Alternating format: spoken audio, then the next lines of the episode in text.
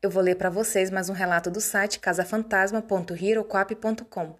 O nome do relato é Uma Casa Cheia de Surpresas. Antes de iniciar o relato, eu quero deixar um agradecimento especial para o Neto, que administra o site Casa Fantasma, que me autorizou a contar os relatos do site. E agora ele entrou em contato comigo, me ajudando, ele está mandando alguns relatos revisados, é, prometeu revisar mais alguns. Então, Neto, brigadão aí pela ajuda.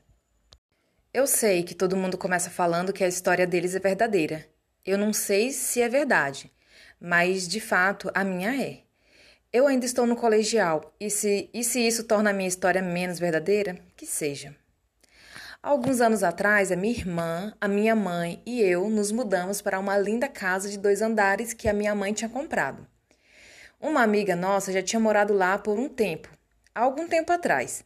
Então nos sentíamos realmente em casa. Alguns dias depois, antes de conseguirmos desempacotar tudo, foi o meu aniversário de 13 anos. Decidimos que chamar as minhas amigas para dormir em casa ia ser uma boa já que não tínhamos colocado nada em nenhum dos quartos, deixando o espaço perfeito para colocar os sacos de dormir. O dia chegou e logo eu e as minhas amigas todas estávamos nos divertindo como nunca, contando histórias de fantasmas para ver o quanto conseguimos assustar umas às outras. Já estávamos bem, já estava bem escuro e a sala tinha, um gran, tinha uma grande janela que mostrava a rua. No meio de mais uma história de fantasma, uma das minhas amigas começou a gritar.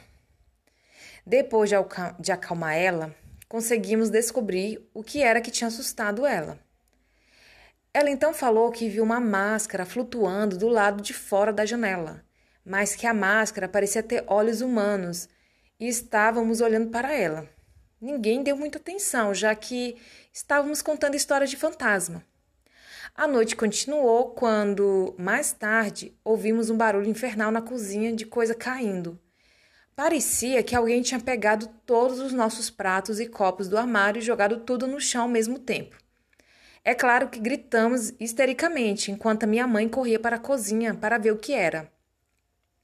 Não tinha nada no chão da cozinha, absolutamente nada. Ela nos falou que provavelmente era só o refrigerador e voltou para o quarto dela no andar de cima. A essa hora, eu, eu e minhas amigas já estávamos bem assustadas. Depois de um tempo nos acalmando e continuamos, é, depois de um tempo nos acalmamos e continuamos com o nosso papo de garota.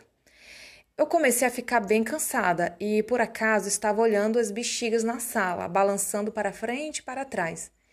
Um movimento entrou no meu campo de visão e eu vi alguma coisa voando na direção de uma das bexigas. A bexiga balançou como se tivesse levado um tapa e depois estourou. Eu corri na direção dela esperando encontrar algum dardo ou coisa parecida que tenha sido jogado contra a bexiga. Mas não achei nada. Não demos muita importância para aquilo e simplesmente deixamos de lado. Pouco tempo depois, ouvimos um grito aterrorizador vindo do quarto da minha irmã. A minha mãe saiu correndo para o quarto dela e encontrou ela do lado da porta, falando que o demônio estava na cama dela, sorrindo com a cara de malvado para ela. A minha mãe nos falou que ela só estava vendo coisas e que provavelmente tinha sido um sonho. Mas no fundo do meu coração eu sabia que ela realmente tinha visto algo, que tinha alguma coisa naquela casa. E isso era só o começo. A casa tinha muito mais surpresas guardada para nós. Alguns dias depois, eu comecei a perceber que a casa tinha algo de estranho mesmo. Coisas sumiam e geralmente encontrávamos elas no quintal. Ouvíamos passos no corredor a noite inteira. Cortinas eram puxadas e, e se soltavam.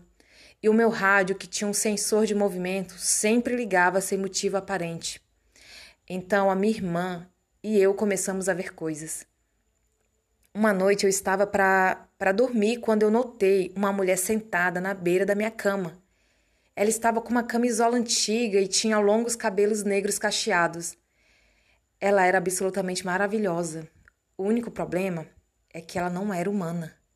Ela tinha um tom de pele meio azulada e soltava um leve brilho. Eu fiquei realmente assustada, então eu fiz o que qualquer garota da minha idade faria. Coloquei a cabeça embaixo da coberta e dormi. Alguns dias mais tarde, eu estava descendo a escada e, para minha completa surpresa, vi um garoto parado na sala. Ele era bem parecido com a mulher que sentou na minha cama, com o mesmo tom de pele e o brilho fraco. Só que ele estava de tênis, meias que subiam até o joelho, uma bermuda, uma blusa de mangas compridas, um balde com alguns livros dentro e usava óculos. Ele parece ter me visto e saiu correndo pela porta da frente. Mas, ele, mas ela estava fechada. Ele simplesmente atravessou.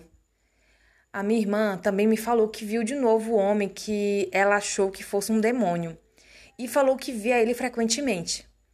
Finalmente nos mudamos e lá, de lá e alugamos a casa para outras pessoas. Uma dessas pessoas que se mudou para lá tinha uma filha da minha idade que acabou virando minha amiga. E geralmente ela me falava das coisas que ainda aconteciam lá. Agora minha mãe está pensando em se mudar de volta para lá e eu estou morta de medo. Eu realmente não quero voltar para aquela casa. Esse relato foi mandado pela Renata de São Paulo.